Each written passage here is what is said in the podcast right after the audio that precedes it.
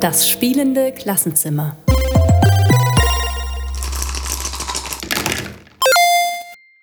Hallo Daniel, schön dich zu sehen.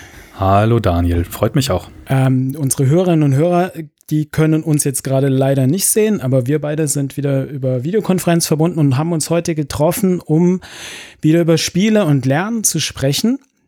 Und zwar heute wollen wir den Fokus ein bisschen darauf richten, wie man mit Spielen kreativ arbeiten kann. Also es gibt ja viele verschiedene Methoden, und Möglichkeiten mit Spielen zu lernen, dass man die Inhalte und Darstellung analysiert oder im Spiel handelt oder die Spiele als Werkzeuge nutzt, um irgendwelche Prozesse zum Beispiel nachzuvollziehen. Aber jetzt, heute wollen wir den Fokus drauf richten, äh, drauf richten ähm, wie die Schülerinnen und Schüler selbst etwas gestalten oder entwickeln können, also kreativ werden können. Mhm. Also was ich mir spontan darunter vorstelle, ähm, ist quasi, dass man Spiele dann als Ausgangspunkt nimmt. Ähm, zum Beispiel für Schreibaufgaben. Also man hat eine Geschichte, die erzählt wird im Spiel und man denkt einen gewissen Erzählstrang dann weiter. Oder man hat eine Szene, wo sich zwei Figuren begegnen und äh, schreibt einen Dialog dazu. Oder gestaltet eine Situation mit einem Standbild gestalten vielleicht auch tatsächlich ähm, als Kunstprojekt, ja, also ähm, ein Szenario zeichnen und weiterdenken, entwerfen, vielleicht aber auch sogar ähm, ja als Ausgangspunkt für Streitgespräche oder Diskussionen, wenn es um, um ethische oder moralische Fragen in Spielen geht. Auch da könnte ich mir das gut vorstellen. Also, dass man irgendein Spiel erst gespielt hat und dann das dann macht? Oder äh, wie muss ich mir das vorstellen?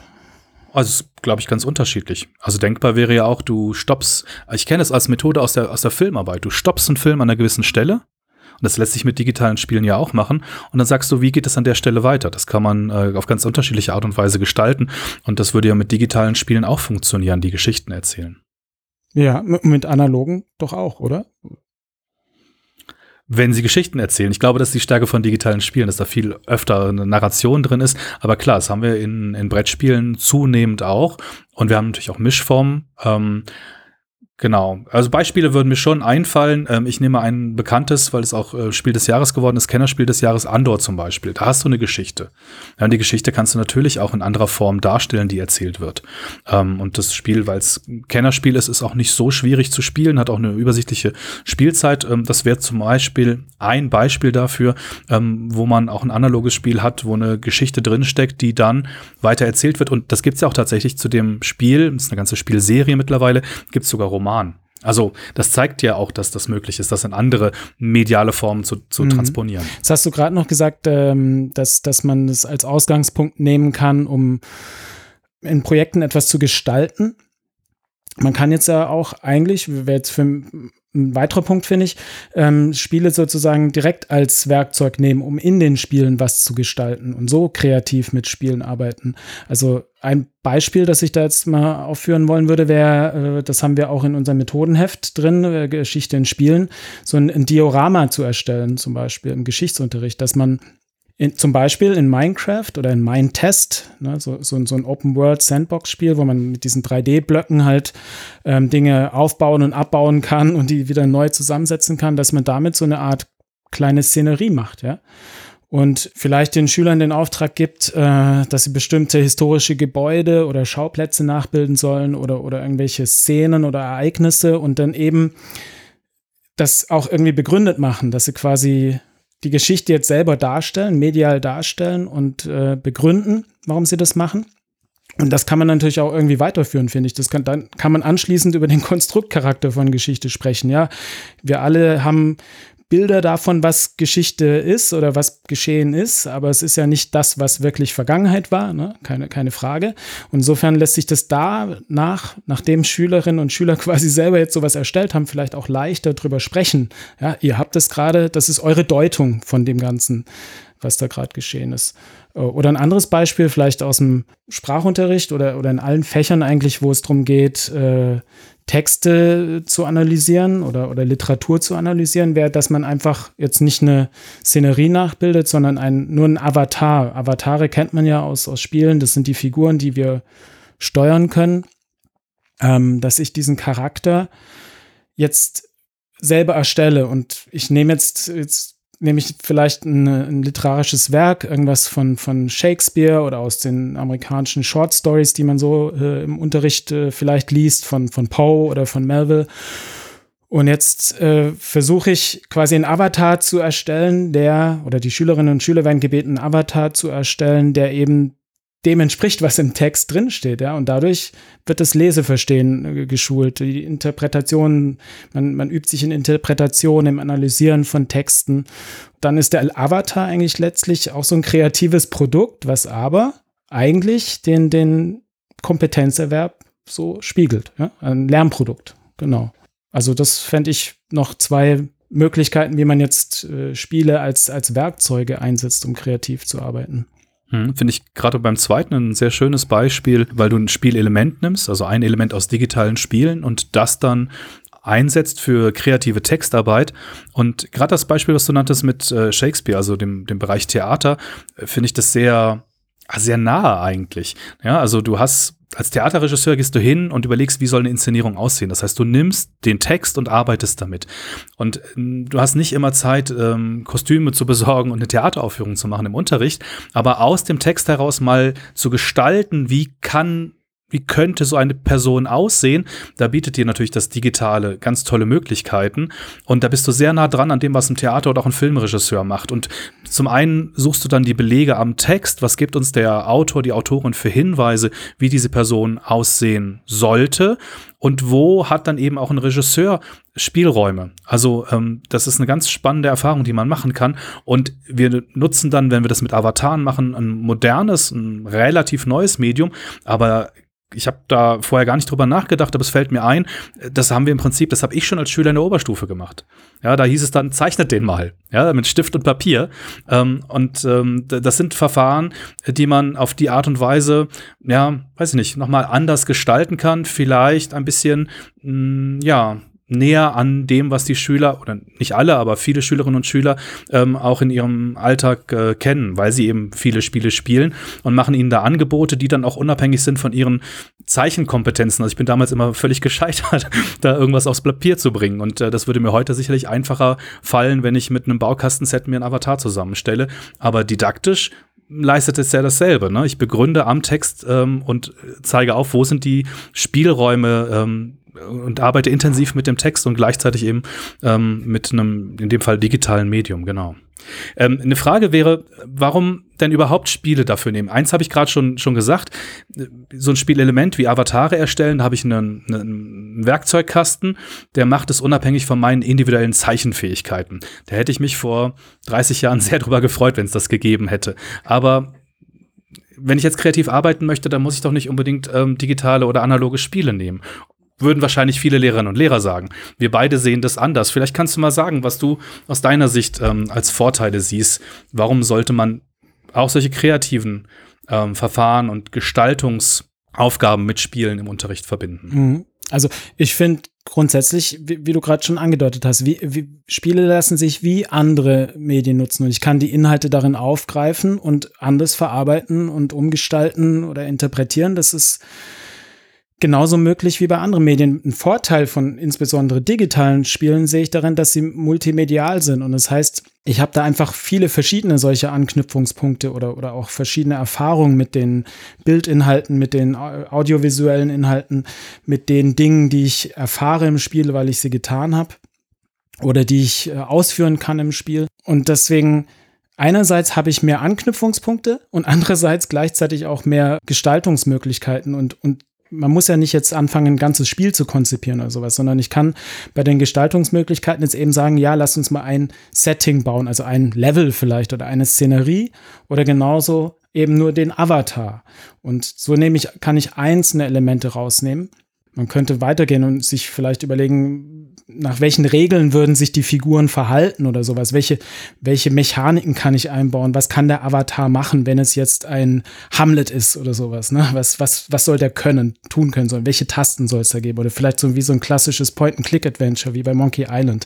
Unten einblenden, was kann er machen? Dann ist es eben nicht aufheben und ablegen und so, ne? sondern äh, sinnieren und philosophieren oder verzweifeln. ne? Irgendwie könnte man da vielleicht damit mit Spielen einfach, dass es auch ein bisschen, ja, alternative Art ist, äh, diese Gestaltungsmöglichkeiten zu nutzen. Und ja, so wäre es bei digitalen Spielen. Ich weiß nicht, bei analogen Spielen? Siehst du da auch so Möglichkeiten? Das wäre jetzt gerade meine Frage an dich gewesen. Genau, du hast ja von, von Multimedia gesprochen und da habe ich spontan nur an digitale Spiele gesprochen, aber analoge Spiele sind ja eigentlich auch multimedial, weil sie zumindest mit Text ja. und mit Bildern arbeiten. Aber sind natürlich reduzierter. Ja, aber ich denke auch, man könnte die einzelnen Elemente, oder ich weiß nicht, wie siehst du es? Wir haben ja verschiedene Elemente in Spielen, die wir, die wir so bearbeiten können oder analysieren können. Und äh, viele finden wir in sowohl analogen Spielen wie in digitalen Spielen. Und zum Beispiel sowas. Wir, wir können jetzt Figuren entwickeln, gestalten, aber wir können genauso Regeln entwickeln. Was, welche Mechaniken sollen drin sein? Das könnte man im analogen Spiel doch eigentlich auch machen. Ne? Und so dann äh, zum Beispiel eine, ein kleines Regelset entwerfen lassen, was äh, eine Zelle kann im Biologieunterricht oder sowas. Ne? Also welche, welche Funktionen hat die Zelle? Wäre so ein, vielleicht so ein Lernziel, könnte ich mir vorstellen. Oder welche Elemente sind in der Zelle überhaupt vorhanden? Und dass die Schülerinnen und Schüler jetzt eine kurze Regel entwerfen, ist vielleicht nicht die spannendste Aufgabe verglichen mit Avatar äh, erstellen, aber so eine kleine Spielanleitung schreiben für die Zelle. Ja? Ginge auch mit, mit analog, oder? Das ginge auch mit analog. Da bist du tatsächlich bei der, bei der Spieleentwicklung. Also ich finde, das ist nochmal ein Schritt weiter, ähm, selbst wenn du nur ein kleines Element nimmst, aber noch einen Schritt weiter als das, was wir ähm, quasi am Anfang genannt haben. Ne? Als Ausgangspunkt für, für kreative Aufgaben oder eben als Werkzeug. Aber ich denke schon, das geht grundsätzlich. Der Vorteil bei analogen Spielen ähm, ist aus meiner Sicht immer, dass sie viel einfacher verfügbar sind und viel einfacher ins Klassenzimmer mitgenommen werden können. Das ist bei digitalen Spielen manchmal noch schwieriger. Und ähm, auch was den Umfang der Spiele angeht. Ähm, dadurch, dass ähm, analoge Spiele in der Regel reduzierter sind, ähm, auch was die Spieldauer angeht, Ausnahmen jetzt mal beiseite, aber ne, man hat ähm, bei den meisten Spielen, die jetzt im Familienbereich unterwegs sind, eine Spieldauer irgendwo zwischen einer halben Stunde und anderthalb Stunden. Das heißt, ich kann das komplette Spiel viel besser erfassen. Und ich nenne mal den Elefanten im Raum, Gloomhaven, da geht das natürlich nicht, ne? aber ähm, bei den, sagen wir, üblichen Spielen kann ich das ganze Spiel erfassen. Das fällt mir bei digitalen Spielen natürlich schwieriger, weil sie oft eine Spielzeit haben von mehreren hundert Stunden. Und ähm, deshalb ist es da vielleicht auch viel sinnvoller, einzelne Elemente rauszugreifen, wobei ich das bei analogen Spielen genauso machen kann und sagen kann, okay, wir haben jetzt, wir hatten das ähm, äh, in, einem, in einem anderen Format schon mal benannt, ähm, manchmal sind zum Beispiel die Covergestaltung zu bestimmten Themen bei Spielen schwierig oder nicht so gelungen. Und da könnte zum Beispiel ein kreativer Auftrag lauten, schau dir das mal an, schau dir das Thema an, wir haben das im Unterricht gehabt ähm, und mach mal einen Alternativvorschlag für so ein Cover. Ja, indem man sich das Spiel anguckt, worum geht es in dem Spiel, was wird hier abgebildet mhm. und einen Verbesserungsvorschlag zu machen und das eben kreativ umzusetzen. Und auch da ist man ja dabei, man muss das, was man weiß über das Thema, alles einbringen. Man muss dann seine Umsetzung auch gut begründen und erklären können. Beziehungsweise ja, das ist schon die Voraussetzung. Selbst wenn man das nicht explizit macht, brauche ich das, um überhaupt gestalten zu können. Und das gilt ja für alle genannten Beispiele hier. Und ein letzter Punkt, ähm, aus meiner Sicht noch, das hattest du eingangs gesagt, ähm, du sagtest sowas wie, ja, es ist Nutzen wie andere Medien auch. Und ich würde da noch mal wirklich ein Plädoyer für halten, zu sagen, ja, wie andere Medien auch. Filme und Romane sind selbstverständlicher Gegenstand des Unterrichts in so vielen Fächern. Warum dann nicht auch Spiele? Sie sind ein wichtiges Kulturgut, sie sind Teil unserer Gesellschaft und sie sind ja Medien, mit denen wir genauso gut arbeiten und lernen können und die eine ebenso große Bedeutung haben wie Filme und Romane. Und das ist aber, glaube ich, eben noch nicht überall angekommen. Hm. Ich hätte noch eine, eine Ergänzung, wenn ich darf weil Spiele multi multimedial sind, sowohl analoge wie digitale, haben sie einfach viele verschiedene Elemente und Aspekte, die man nutzen kann. Und das kann man jetzt ja auch gezielt zur Binnendifferenzierung nutzen, bei einer Gruppenarbeit auch, also sowohl als auch Binnendifferenzierung oder für, für Gruppenarbeit, dass verschiedene Personen verschiedene Aspekte äh, nutzen sozusagen und für ihre wenn es jetzt zum Beispiel so eine Art szenische Interpretation, was wir vorhin gesagt hatten, sein soll von, von einem Shakespeare-Stück oder von irgendeinem Text, von irgendeinem Lesetext, dass die einen sich dann vielleicht mit dem Avatar oder Charakter beschäftigen, die anderen mit dem Setting, der Szenerie oder andere dann, ich finde, Story ist ja auch noch so ein Element, ne, dass man irgendwie überlegt, wie, wie die Storyline wäre, wobei, ja, kommt jetzt drauf an, wenn es schon Lesetext ist. Ja, trotzdem, man kann vielleicht die, die Plotstruktur irgendwie analysieren und übersetzen oder so. Also insofern ja, auch zur Binnendifferenzierung, finde ich, eignen sich Spiele einfach als Medien besonders. Ja, weil sie aus so vielen unterschiedlichen Elementen bestehen. Und die kann man rausgreifen und kann dann nach Neigung, Interessen der Schülerinnen und Schüler da unterschiedliche Gruppen bilden, unterschiedliche Dinge erarbeiten. Finde ich auf jeden Fall eine, eine schöne Idee. Ähm, ich habe zum, zum Abschluss nochmal zwei Thesen vorbereitet und würde gerne wissen, was du dazu sagst zur Vorbereitung ähm, oder Einstimmung auf die These. Wir haben jetzt viel über Geschichte gesprochen, also Geschichtsunterricht, Geschichtslernen und dann eben auch mal das Thema Filme und Romane genannt. Also da waren wir im Literaturunterricht, ähm, Englischunterricht, haben Shakespeare und Short Stories als Beispiele genannt. These, das ist alles schön und gut, aber das hat nichts mit den Naturwissenschaften zu tun. Was sagst du dazu? Doch, hat es. Natürlich muss ich da widersprechen. Ich, mir, mir kam gerade in den äh, in Sinn, äh, Spiel des Jahres 2022 ist Cascadia, ne? Mhm. Und da geht es eigentlich um Ökosysteme, wenn ich mir das so verkürzt sagen darf. Und, und sowas ist sowas. Äh, Ökosysteme kann ich spielerisch, äh, glaube ich, gut abbilden. Es gibt auch diverse andere Spiele, die damit hantieren mit diesem Thema, also Brettspiele. Aber ich könnte sowas auch in, in Minecraft abbilden, ne? Dass man ein Ökosystem irgendwie in Minecraft oder Mindtest bauen lässt. Damit wären wir bei Biologie. Oder vielleicht noch viel einfacher, ich kann ja auch sowas wie ein Ökosystem, aber auch viel einfacher. Einzelne Tiere, einzelne Tierarten, die in einem Ökosystem vorkommen oder einzelne Pflanzenarten, die Schülerinnen und Schüler dazu ein Kartenspiel entwickeln lassen. Und damit meine ich jetzt nicht die Regeln und sowas, sondern so ein einfaches Kartenset, so eine Art Quartett, ne, dass ich vorgebe, bestimmte Kategorien, also da muss der Name drauf von dem Tier, äh, der Lebensraum, die Gattung, die Familie, was es da alles gibt, ähm, vielleicht Nahrung und so weiter. So, und dann äh, können die Schülerinnen und Schüler so eine Art einfaches Kartenspiel erstellen. Und ich habe gleich den Vorteil, das ist ja eine Art von, von Ergebnissicherung auch. Sowas lässt sich später zum Lernen für eine, eine äh, Klassenarbeit wieder nutzen. Also geht auch in Biologie, würde ich sagen, als weiteres Beispiel. Biologie, okay, aber bestimmt nicht in Physik oder Chemie. Biologie ist ja nicht so eine richtige Naturwissenschaft, ne? ich finde schon. Ich hoffe, es hören keine Biologielehrerin zu. Ich mag Biologie sehr. Wahrscheinlich bringe ich deshalb auch öfter mal Beispiele aus der Biologie. Ähm, Physik und Chemie, also im Grundsatz, äh, ich bin natürlich nicht vom Fach, aber ich habe auch schon mit, mit zumindest mit Physiklehrern zusammengearbeitet an, an Formaten. Und da geht es ja auch viel um, um Abläufe simulieren oder auch in Chemie, ne, um experimentieren, Biologie letztlich auch wieder. Aber solche Dinge wie, wie Simulationen und Experimente würde ich jetzt vielleicht als kleine Gegenthese aufstellen, das sind doch auch Spiele, oder? Also, wenn ich dran denke, so, so eine Simulation, da wird ein Modell erstellt von einem äh, komplexeren Zusammenhang und dann wird das äh, durchgeführt sozusagen. Und dann guckt man, ob das funktioniert. So, also, das ist eigentlich auch ein Spiel, oder? Und wenn es nicht funktioniert, macht man es nochmal und äh, so lange, bis es funktioniert. Eben. Also so ein Trial and Error, wie man das im Spiel hat. Ja, ich probiere das aus und ähm, versuche eben erfolgreich zu sein. Und hast dabei einen gewissen Erkenntnisprozess. Ja, ich, ich finde das jetzt ein bisschen sehr weit hergeholt, aber wir lassen das mal so stehen. Aber ähm, okay, dann, dann nee, ja, bitte. Nee, lass mich gern konkretisieren sonst. Also ich, ich Beispiel ähm, äh, Gravitrax, dieses Kugelbahnspiel bei dem, äh, ich glaube von Ravensburger, können wir in die Shownotes packen, äh, bei dem es darum geht, äh, oder man kann einfach mit verschiedenen kleinen Modulen eine Kugelbahn bauen und dann sind äh, verschiedene Elemente drin, die so typische äh, Mechaniken drin haben. Ein Katapult, eine Feder, ich weiß gerade nicht mehr, was sonst noch alles dabei ist. Aber damit kann ich auch physikalische Phänomene sozusagen äh, demonstrieren oder simulieren. ne, nicht simulieren, das ist das falsche Wort hier, aber halt äh, kleine Experimente machen und sagen, kann er auch Aufgaben stellen, quasi sagen, baut die Bahn so, dass mit diesem und jenem Element das nachher funktioniert, ja, dass ihr müsst hier eine Feder einbauen oder sowas oder ein Katapult und über, über die Strecke muss es kommen und dann kann ich quasi sagen, ja, ihr müsst vorab überlegen, ihr habt so und so viele Elemente, wie müssen die angeordnet sein, damit es funktionieren kann?